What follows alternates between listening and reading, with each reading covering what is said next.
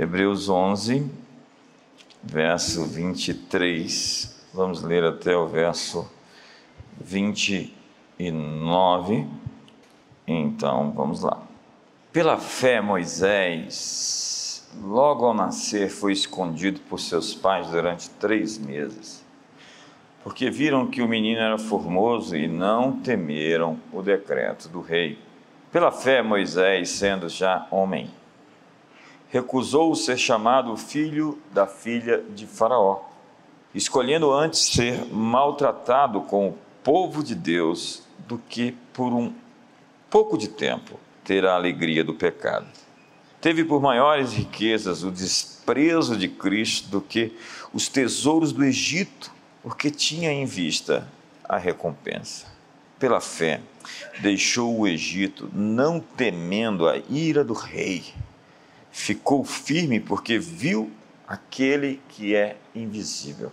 Pela fé, celebrou a Páscoa e a aspersão do sangue, para que o destruidor dos primogênitos não os tocasse.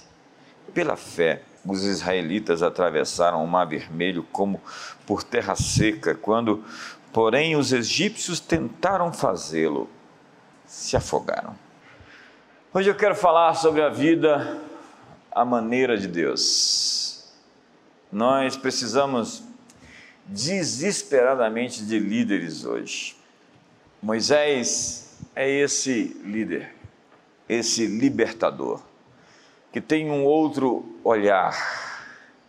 Ele é um sujeito brilhante, um servo admirável, um gigante da fé que lidera o êxodo testemunha a divisão do Mar Vermelho, guia uma congregação de dois milhões por um deserto sem estradas, sustenta-se durante anos com o pão dos anjos, o chamado maná, segue uma coluna de nuvem durante o dia e à noite uma coluna de fogo. Foi Estevão, o Marte, que disse em Atos capítulo 7 que Moisés era um homem poderoso em palavras e em obras. Engraçado que ele disse que não sabia falar, mas começou a falar e falou de verdade. Moisés tinha seus pontos fracos, como todos nós temos. E eu procuro sempre dizer que esses heróis da fé, descritos aqui em Hebreus capítulo 11, são pessoas como nós, de carne e de sangue, com defeitos, com falhas, que cometem equívocos, que realizam coisas notáveis para Deus, que morrem e vão para a glória. São pessoas comuns, pessoas fracas, falhas e sujeitas às mesmas tentações de todos nós. Moisés é da classe de pessoas que, ao se converter, tem que deixar de ser, deixar de ser, desaprender. E é mais difícil aprender do que reaprender. Por quê? Porque Moisés vem do Egito com muitos vícios, muitas manias. Ele está cheio de filosofias, de entendimentos, de percepções, de compreensões do mundo distorcidas. É assim que acontece com ele. Moisés, Moshe no hebraico, ou Moses no grego, formado nos palácios do Egito, a maior cultura da sua época, entendido em hieróglifos, é, estudado no Templo do Sol, a Harvard dos seus dias, com um baú cheio de medalhas, segundo a Bíblia, Faraó eleito, já que afirmava-se que sua mãe, filha de Faraó, era corregente de todo o Egito e possivelmente Moisés se tornaria Faraó. Mas Moisés abandona, renuncia e sacrifica tudo isso e vai seguindo ao seu chamado.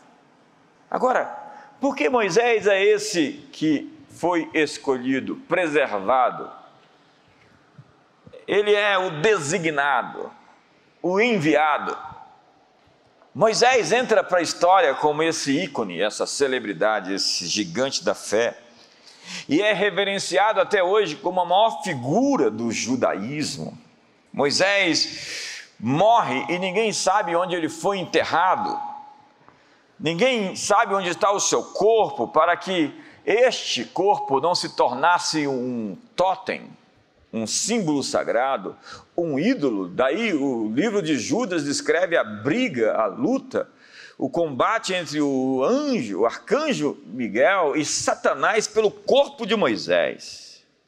Imagine dois seres incríveis lutando pelo corpo de um homem. Está lá em Judas, verso 9. Moisés é um mito, é uma lenda. Um nome sobre todos os nomes do judaísmo é o cara. Será? Na transfiguração, nós vemos que ele é só o amigo do cara.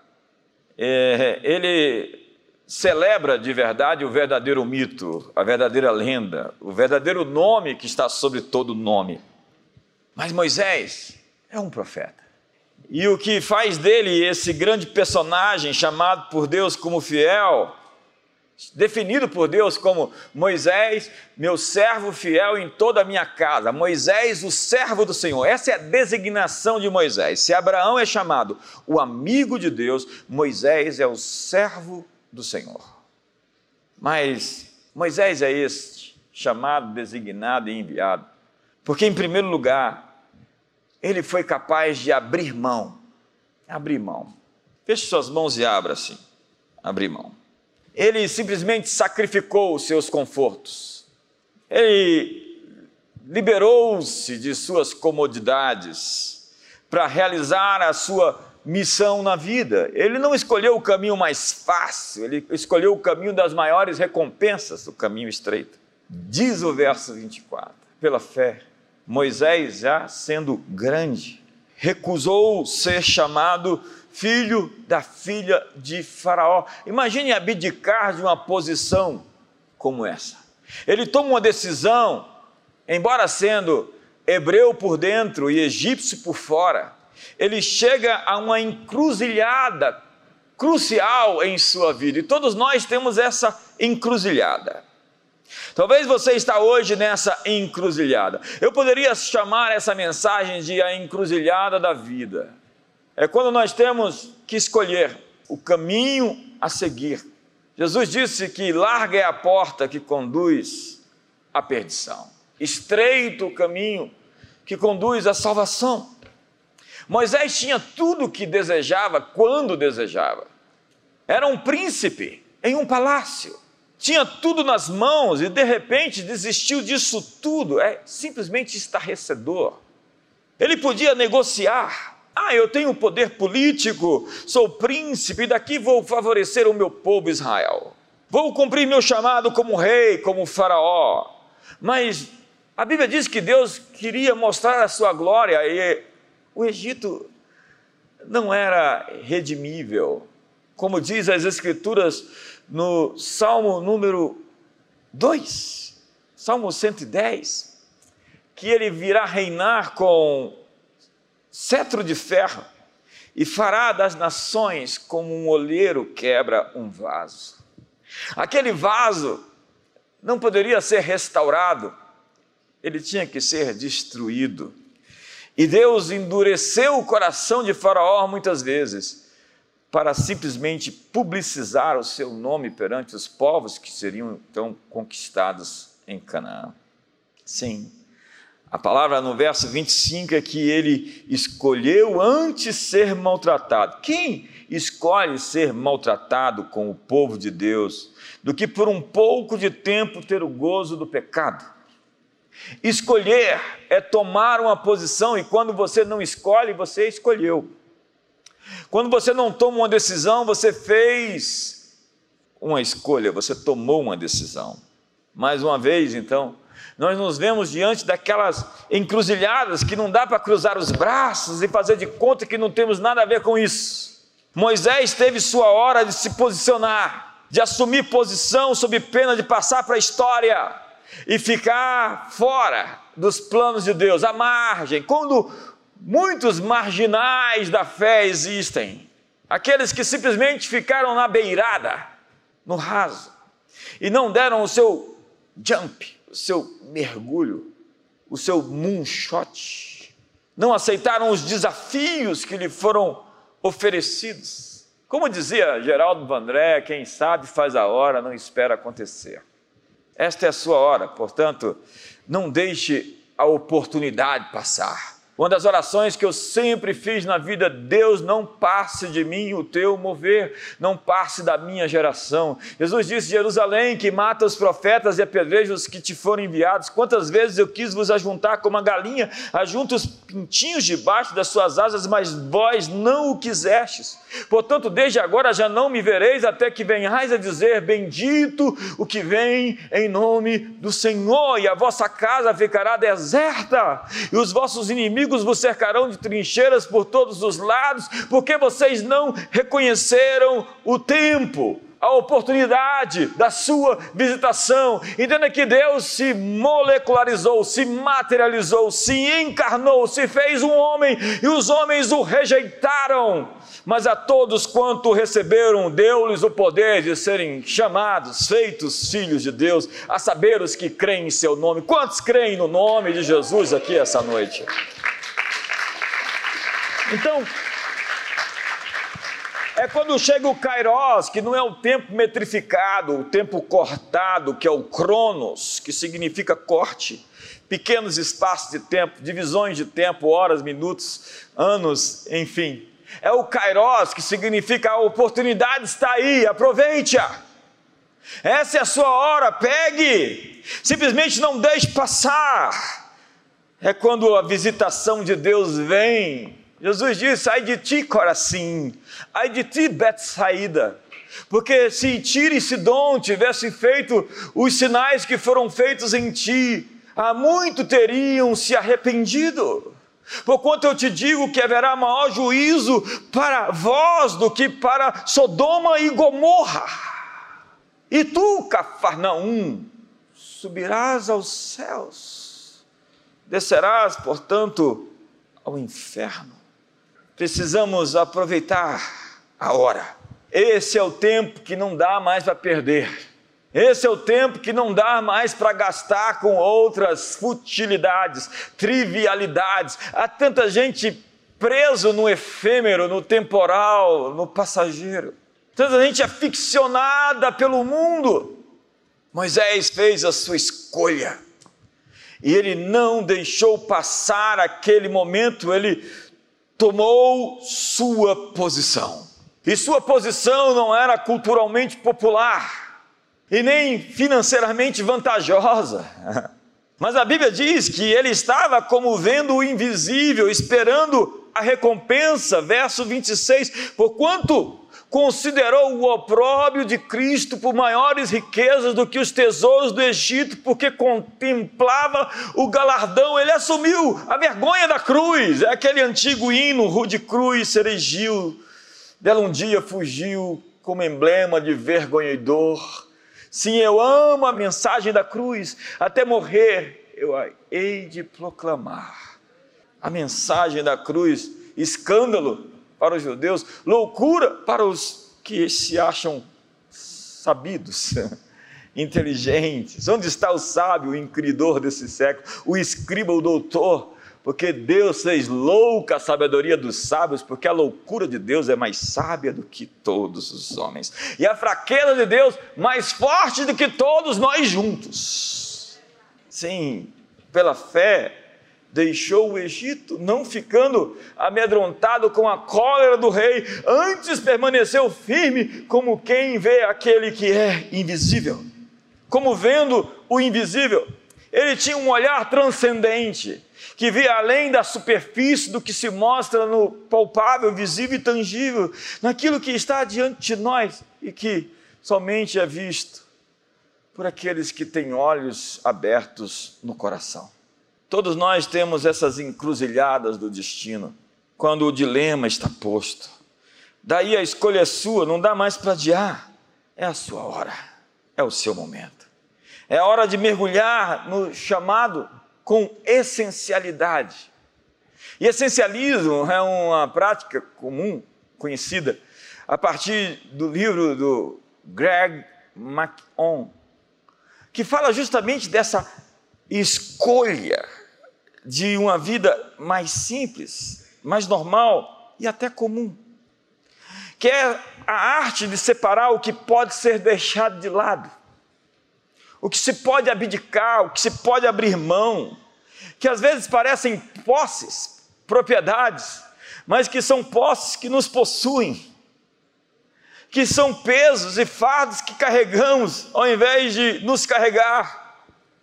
É a escolha de ser mais simples, não simplório, por favor. Moisés se nivelou como hebreu numa terra que tinha total preconceito contra eles. Como hoje, em algumas rodas, que ser cristão, ser crente, dizer que crê na Bíblia, no carpinteiro, é motivo de escárnio e de zombaria. Olha o texto. Escolhendo antes ser maltratado com o povo de Deus do que por um pouco de tempo ter o gozo do pecado.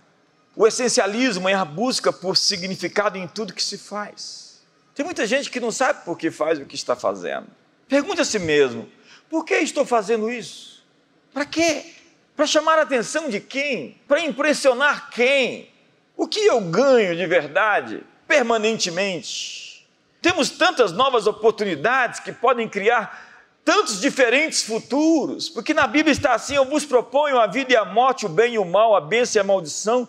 E no texto recorre aqui: existem milhares de possibilidades, de oportunidades, de escolhas, e todas elas vão nos levar a algum futuro. Ou seja, o futuro não é o futuro, são muitos futuros. É aquela pergunta que foi feita ao Erwin McManus aqui outro dia. O que você imagina o que você pensa como um futurista sobre o futuro? Ele disse: quais futuros? Porque se você escolher se divorciar, vai ser um futuro. Não tão bom como se você escolher pagar o preço para manter esse casamento. Porque se você escolher receber, pegar aquilo que não lhe pertence, vai ser um futuro não tão bom como se você manter a sua integridade e a verdade sua no íntimo, no coração. Que se você escolher qualquer coisa que quebre um princípio, eu sinto dizer que o futuro vai quebrar você. Essa mensagem não está pentecostal. Então, temos tantas oportunidades e tantas escolhas e vivemos atolados de informação e coisas para fazer e nos sentimos cada vez mais inúteis e mais pouco realizados. Colocamos energia em muitas coisas e no final, como estamos? É preciso aprender a escolher o que é importante. Ei, defina o que é importante. Defina o que é importante. É preciso, inclusive, saber perder para ganhar.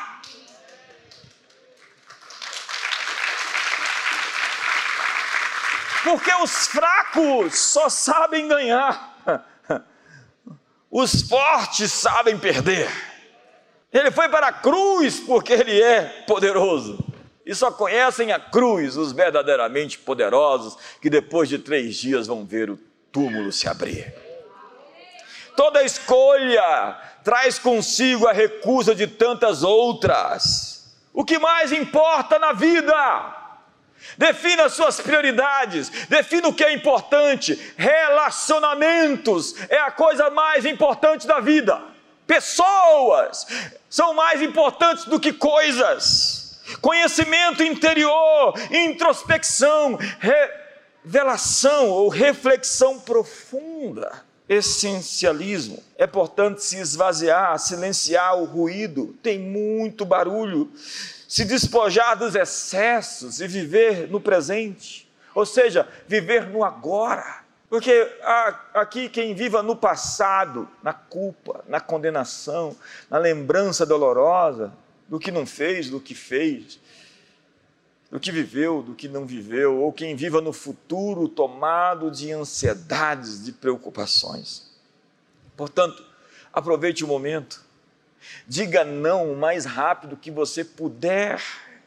Eu estava segunda-feira numa reunião que o meu amigo deputado Roberto Lucena pediu para que eu estivesse, eu fui ali para honrá-lo e uma pessoa veio me convidar para uma reunião que iria fazer em tal dia e eu tentando ser educado, pensei em dizer: liga lá no escritório, fala com o meu assistente. E na hora falou: você não vai conseguir isso. Diga logo não. Então eu disse: olha, para você economizar o seu tempo e eu o meu, eu sinto dizer que eu não vou conseguir estar lá, então não vou te enrolar. Diga para o irmão do seu lado: para de enrolar. Será que dá para dizer assim? Não dá para estar lá? Não consigo fazer isso. Se não é um sim, então é definitivamente um não. Sim, sim, não, não. O que passar disso tem procedência maligna. Estamos dizendo sim ao outro e por vezes dizendo não para nós mesmos. E decisões sob pressão são realmente possivelmente decisões erradas. Você precisa de um tempo maior para fazer escolhas. E quando as pessoas estão em cima de você, você tem que fazer isso, isso, isso e agora você diga, por favor, me espere. Senhoras e senhores, a simplicidade é poderosa. Temos muitas opções e a vida é barulhenta, muitas coisas competem por atenção e no final estamos cansados, sobrecarregados e infelizes. E é assim a vida de muitos de nós. Mas a simplicidade é felicidade, reduzir as opções, aprender a dizer não. Foco é poder. Foco é poder. Aprenda a priorizar a sua busca, seu desenvolvimento. Cada vez que falamos sim sem querer dizer sim, podemos estar perdendo algo mais. Moisés soube sacrificar, reduziu suas opções e ficou focado na sua missão. Em segundo lugar, Moisés é esse profeta, esse gigante, esse ente, essa pessoa que mudou a história, porque era um homem de foco, de alvos, de metas e de objetivos permanentes. Preste atenção nessa palavra: permanente permanência. Diferente disso é ser sem continuidade, ser temporal, passageiro e efêmero. Veja o verso 27. Pela fé, ele deixou o Egito, não ficando amedrontado com a cólera do rei, antes permaneceu firme com quem vê aquele que é invisível, vendo o invisível. Esse homem tinha uma fixação, uma obstinação, uma obsessão. Ele abandonou o Egito, a sua pompa, a sua glória, o que era o, o mundo, a ordem, então, o sistema, a plástica. Uma das maiores batalhas que nós temos é sobre coisas, sobre lugares, casas, bens, pertences, territórios. Tem gente que está marcando tão forte sua posição, aquilo que tem segura com todas as suas forças, lamento dizer que segura como se fosse areia, que não consegue manter. Nós mergulhamos nossas raízes, nossa segurança nessas coisas. João Wesley tinha uma mãe chamada Susana. E quando a gente for medir a história dos galardões, e a Bíblia diz que as nossas obras serão passadas pelo fogo no dia do julgamento, não para condenação, ou salvação, mas para recompensas. Tudo o que fizemos vai ser passado pelo fogo, pelo esse escrutínio mais detalhado. Então, as obras de metal, de ouro, de prata e de bronze serão assim testadas, e as obras de madeira, de palha, serão queimadas. Ou seja, não obterão recompensa ou galardão. E quando nós formos verificar a história de João Wesley, nós vamos ter ali seu irmão Carlos, vamos ter principalmente sua mãe Susana, que era sua intercessora, assim como o intercessor de Charles Finney, talvez tenha um pouco mais de recompensa por todo aquilo que ele gerou no espírito com dores de parto para que aquilo que Finney fazia fosse bem sucedido. E Susana convenceu João Wesley a desistir do mundo Sugiro você que faça a mesma coisa hoje. Porque a nossa batalha é como Moisés deixar o Egito. eu decidi fazer da minha vida algo muito impactante para a minha geração. Eu quero ser uma semente que gera frutos para a posteridade. Eu não quero viver para mim mesmo. Agora, essa semana, nós estamos trazendo alguns refugiados lá do Afeganistão para o Brasil e vamos cuidar deles. E nós não fazemos publicidade disso. Nós simplesmente falamos isso para que você possa se enganjar com o que nós estamos fazendo e possa realmente participar, ajudando essas pessoas a serem recebidas no Brasil.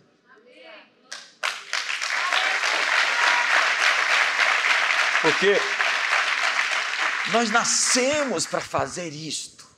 Qual a diferença de Billy Graham e Michael Jackson? Qual a diferença de Madre Teresa de Calcutá e Madonna?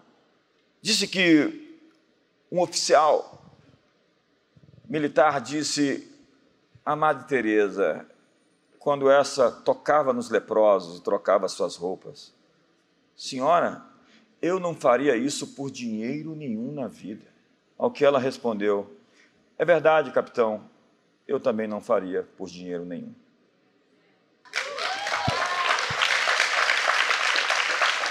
Qual a diferença de Bill Gates para Martin Luther King? Essa é ainda um pouco maior, porque o Bill Gates agora virou engenheiro social e acha que pode decidir por mim e por você o que é melhor para nós.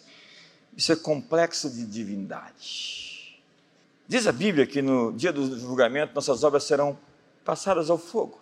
E a diferença entre essas pessoas não é persistência, não é talento, não é inteligência. A diferença é que muitas pessoas são capazes de se sacrificar por si mesmas.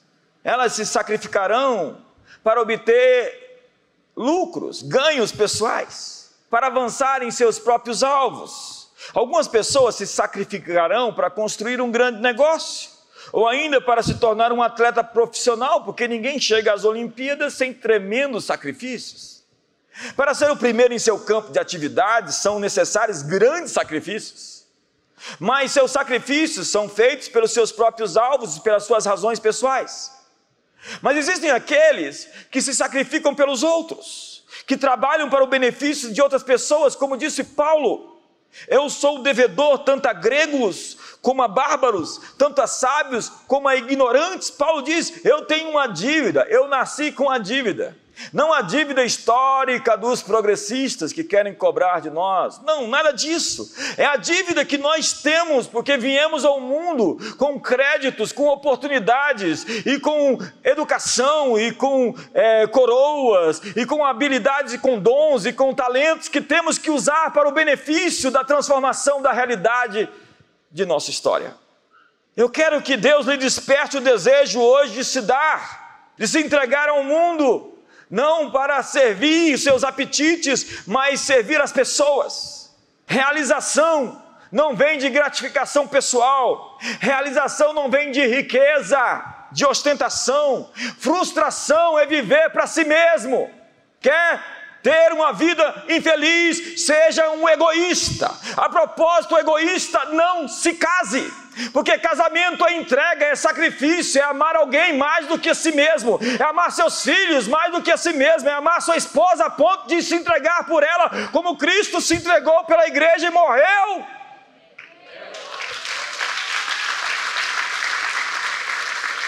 Fique solteiro, egoísta. Porque casamento é compartilhar a mesma cama, é compartilhar o mesmo teto, os mesmos sonhos uma vida em comum, é uma sociedade. E se um deles se dá mal, a sociedade vai para o brejo. Não dá para ser feliz com alguém infeliz do lado. Seu trabalho, então, é fazer com que essa pessoa se realize, se complete, a fim de que você mesmo seja completo e realizado. Eu perguntei outro dia para alguém muito rico, sem dúvida uma das dez pessoas mais ricas de Brasília: quais são os seus planos? eu queria colocar ele enganjado em algo. E ele disse para mim: Eu não tenho plano nenhum. Então eu falei: O que nós podemos fazer juntos para ajudar as pessoas? Aquela pessoa não estava muito interessada em ajudar ninguém. E eu sinto dizer que se o seu dinheiro só serve a você mesmo, você só tem um bezerro de ouro. Você não serve a ninguém mais do que a mamon. Quando o seu dinheiro não serve a um objetivo, ele é um ídolo, é um Deus. Diz que Dale Carnegie, o industrial da siderurgia americana, que juntou tanto dinheiro, foi chamado um dos magnatas, os senhores da criação, ele, J.P. Morgan, John D. Rockefeller, Jay Gould. Carnegie caiu a ficha de que ele tinha tanto dinheiro que não conseguia gastar e não conseguia levar consigo. Quando Rockefeller morreu, perguntaram quanto Rockefeller deixou, quanto Rockefeller deixou, era que todo mundo queria saber, até que seu contador disse: Rockefeller deixou tudo, não levou nada. Você duvida que alguém vai levar alguma coisa? Pergunte ao coveiro. Nu nasceu, nu vai morrer. E somente o que permanece é o que se constrói para a eternidade. Então, Dale Carnegie começou a dar dinheiro, dinheiro, entregar seu dinheiro de uma maneira que ele teve uma ficha que caiu, dizer que se eu chegar tão rico assim, na eternidade eu vou direto para o inferno. A pergunta é: o que traz gratificação, satisfação, realização, significância na vida? A resposta a essa pergunta é entrega. O rei do universo inteiro, dos quasares, das supernovas, dos buracos negros, veio cair nesse buraco chamado Terra, nessa lama empoeirada, e morreu em um monte da empoeirada Judéia. Os anjos devem vir aqui e falar aqui, que lugar é esse? O que, que nosso Senhor veio fazer aqui? A Bíblia diz que o Evangelho é uma coisa que os anjos anelam prescrutar, como que se não entendessem. Por isso que anjos não pregam o Evangelho. Quem pregam são homens. Porque anjos não precisam de redenção, porque eles nem podem ter, porque os que caíram já caíram e não tem volta. Porque quem está tão perto de Deus trai a lealdade de Deus, vendo tudo e a glória de Deus, não tem chance de retorno. Assim como todos aqueles que provaram dos poderes do mundo vindouro e calcam aos pés o sangue da aliança, crucificando para si mesmos a Jesus Cristo. Esses que provaram realmente de Deus de uma maneira tão intensa e poderosa e voltam atrás à apostasia, diz o autor Hebreus, sem retorno. É o caso de Lúcifer que cometeu alta traição. Não poderia se esperar alguém tão próximo na mesa do trono cometer tamanha torpeza e fazer com que os anjos se rebelassem. Traição só é traição de pessoas próximas. Silêncio, seu cérebro faz tanto barulho. Deus não força você a se entregar, não força você a ajudar as pessoas. Você pode viver uma vida totalmente autocentrada, a maior parte das pessoas vivem assim, em si mesmados. Eles são luciferianos, eles se bastam. São deuses potenciais. Não me toque, olha o meu personal space, não chegue tão perto, olha a minha privacidade. A privacidade é o Deus da pós-modernidade. Mas Jesus morreu para que nós tenhamos relacionamentos entranhados, profundos, olhos nos olhos, falando a verdade em amor. Assim, pessoas que vivem para si mesmas, para seus interesses, suas necessidades, suas posses, e realmente não pensam em mais nada a não ser nelas. Elas dizem: Eu vou viver minha vida como eu quero, buscar meus planos, buscar meus próprios sonhos, minhas ambições. E esta é a metáfora perfeita da parede errada. O sujeito colocou sua escada na vida e começou a subir nessa parede, parede, parede. Chegou no final da vida, seus oitenta e poucos anos, olha onde chegou e disse: Não era aqui que eu queria chegar. Colocou a parede no lugar errado. Ou melhor, a escada na parede errada. Ou ainda a história de tentar usar alguma coisa com um propósito para o qual aquilo não foi feito para o seu uso. Experimente pegar uma faca para mover parafusos, ao invés de uma chave Phillips. Pode dar até certo por algum tempo você usar aquela faca, mas acredite, somente por algum tempo alguns expedientes funcionam. Tem coisas que têm prazo de validade. É. As pessoas hoje estão buscando encontrar a si mesmas, buscando significância para a vida. Elas fazem yoga, arrumam passatempos, praticam esportes, colecionam coisas, fazem cursos. Mas essas coisas não oferecem significância, realização, preenchimento. Realização não vem através de autogratificação. Realização vem através de servir os outros, vem através da entrega da nossa vida. Você foi feito para servir a Deus e ao próximo.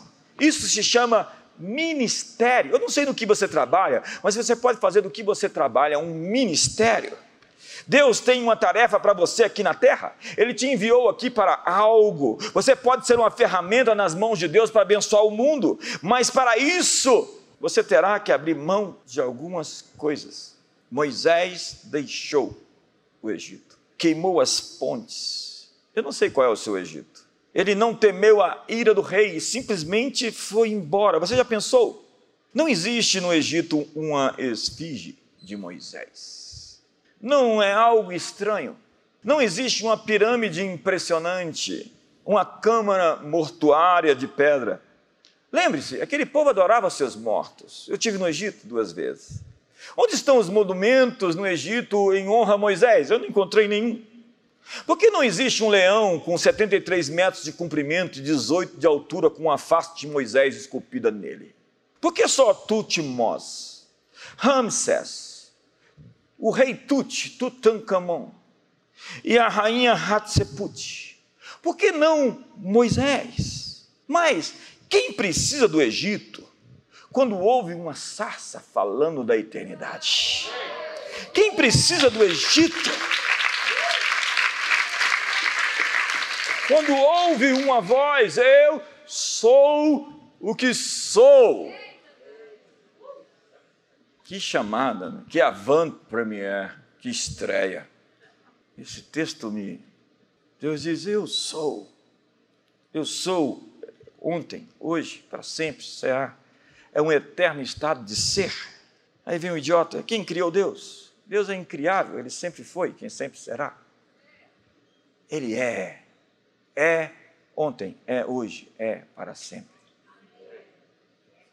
Em terceiro lugar, e por último, você está com fome, fala para o seu irmão: hoje eu vou pagar o seu almoço.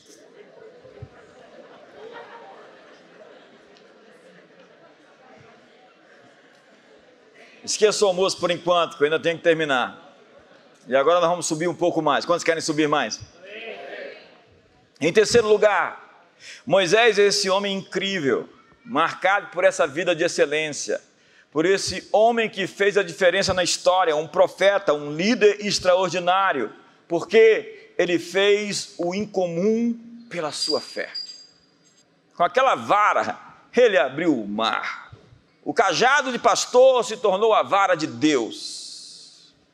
Então o verso 28 diz: pela fé celebrou a Páscoa e a aspersão do sangue, para que o destruidor dos primogênitos lhes não tocasse. Então temos um cordeiro morto e um barulho de zumbido no meu ouvido. Essas coisas acontecem. O sangue nos batentes das portas. Uma refeição sendo feita às pressas. Sandálias nos pés, cajado na mão, estas eram instruções completamente novas. O PhD Moisés, diplomado em hieróglifos, formado no Templo do Sol, Faraó eleito, está agora espalhando sangue nas laterais das portas das casas. Alguém passa e diz: Ei Moisés, Moses, Moshe, o que, que você está fazendo lá naquela igreja, no Cia? Moisés, o que que você está passando sangue nos umbrais das portas? Ele disse: Eu estou mantendo a morte à distância.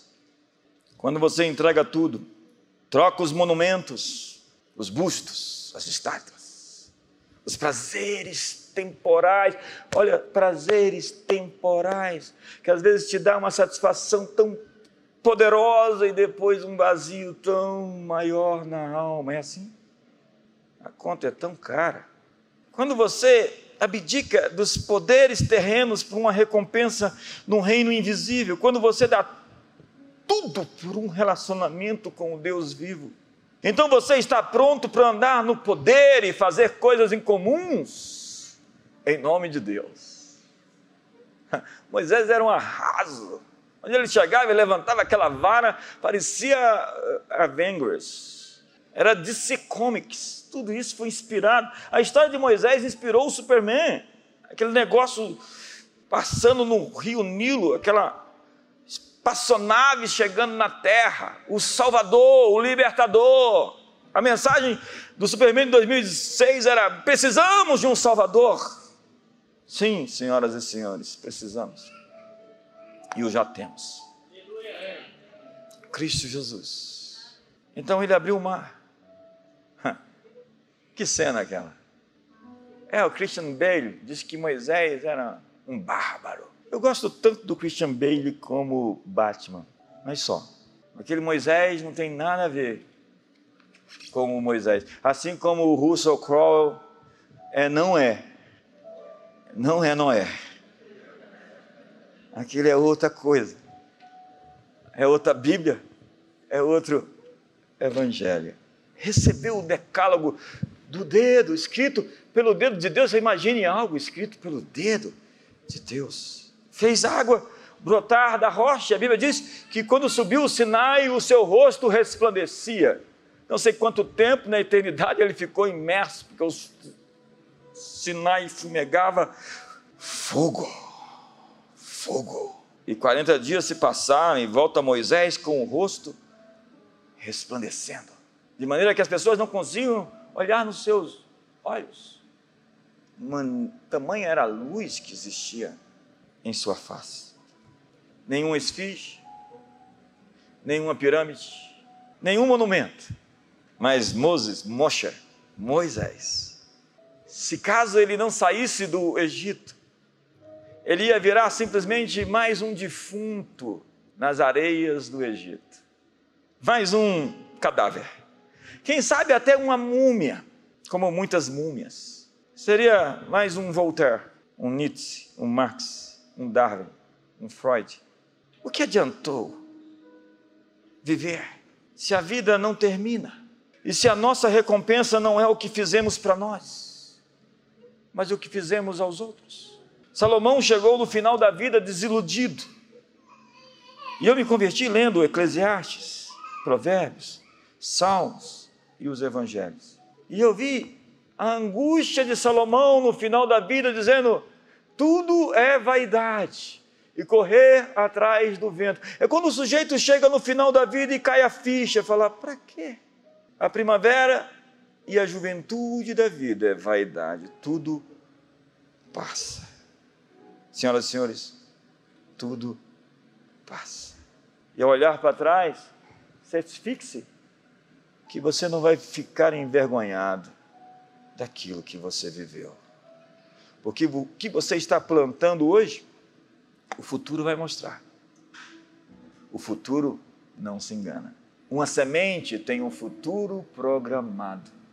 E o tempo vai mostrar e vai revelar tudo aquilo que nós estamos fazendo agora. A propósito, a Bíblia diz que haverá um dia que os segredos escondidos do coração serão revelados.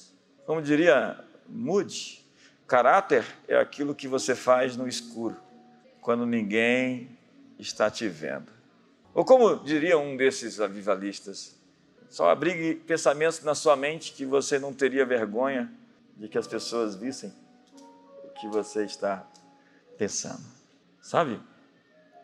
Foi Moisés, o mesmo.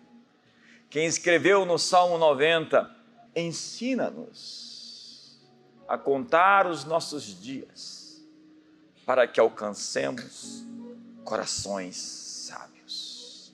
Moisés fez o melhor negócio que alguém poderia fazer. Não havia melhor negócio a ser feito. O que ele perdeu, ele não teria condições de guardar. E o que ele ganhou, jamais poderia perder.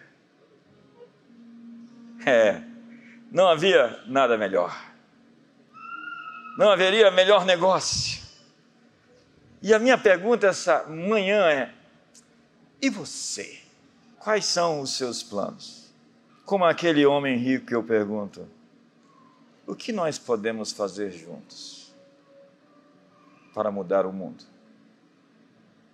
Anos atrás, nós fundamos a Comunidade das Nações, e uma das músicas, talvez, que mais inspirou a ideia de avançar para esse chamado foi O Príncipe do Egito, de Whitney Houston e Mariah Carey, daquele espirituoso Moisés do desenho animado, que representa bastante a história, a propósito.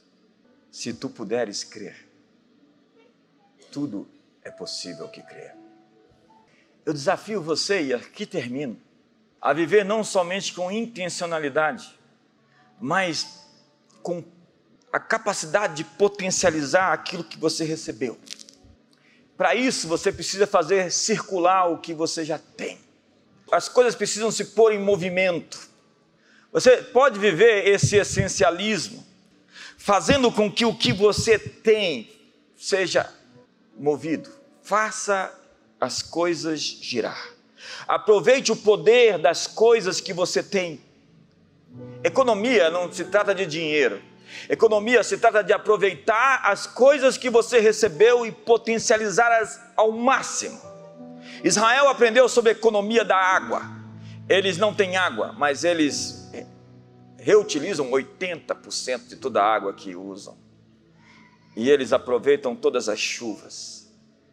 Eles não tem um Amazonas e não tem falta de água. Eles têm um rio, um riacho chamado Jordão. Que você lê na Bíblia, você vai lá e fala: Nossa, vamos ver o Rio Jordão. É mais fraco do que o Rio Torto aqui no DF. É incrível.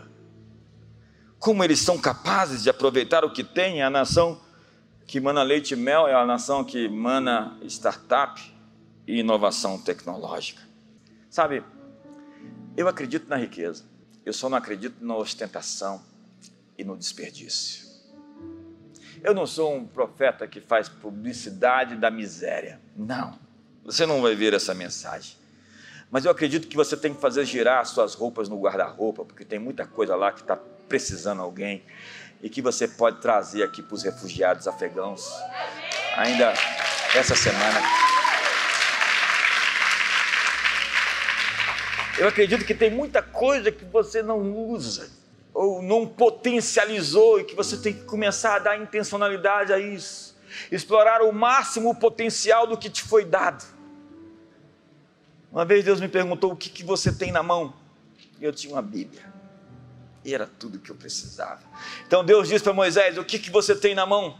Ele disse: Eu tenho uma vara, um cajado. É isso que eu preciso. O que, que você tem na mão? Eu tenho cinco pães e dois peixes. Seus cinco pães e dois peixes vão alimentar multidões. O que parece que é pequeno em suas mãos vai se multiplicar e vai criar uma revolução. O que, é que você tem, Davi? Eu tenho cinco pedras lisas do ribeiro. Estou pronto para Golias e para os seus quatro irmãos. Supostamente, ele tinha quatro irmãos. O que, é que você tem? Eu tenho uma queixada de jumento. Então, Sansão é com elas que você vai matar um exército de mil.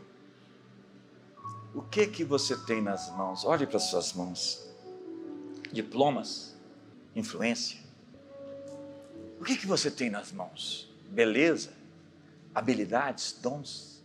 Faça uma oração comigo hoje, com mãos dispostas, oferecidas. Diga, Senhor, eu cansei de viver para mim eu quero viver para ti. E quero ter o maior impacto que eu puder com a minha vida neste mundo. Para ti, para o teu povo. Em nome de Jesus. Moisés sacrificou tudo, sua posição no Egito. Então, agora no deserto, 40 anos depois, ele pega o seu cajado de pastor e joga no chão. E ao pegar de volta é a vara de Deus.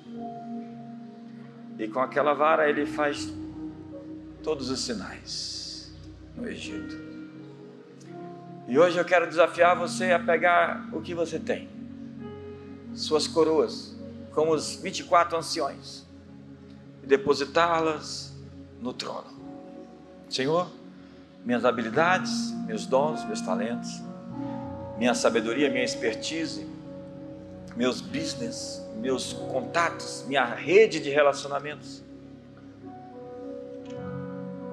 minha influência, eu quero jogar no chão hoje. E ao tomar de volta, isso se torna radioativo. É a vara de Deus em minhas mãos para voltar ao Egito e para julgar o sistema do mal e trazer o teu governo ao mundo. Pai, hoje nossos corações são teus, nossas vidas são tuas. Tu nos criaste para ti. E os nossos corações estarão inquietos enquanto não repousarmos em ti. Estamos alinhados e decididos a viver uma vida para a glória do Senhor que o amor de Deus, a graça de Jesus a comunhão do Espírito Santo seja sobre a vida de todos. Uma ótima semana.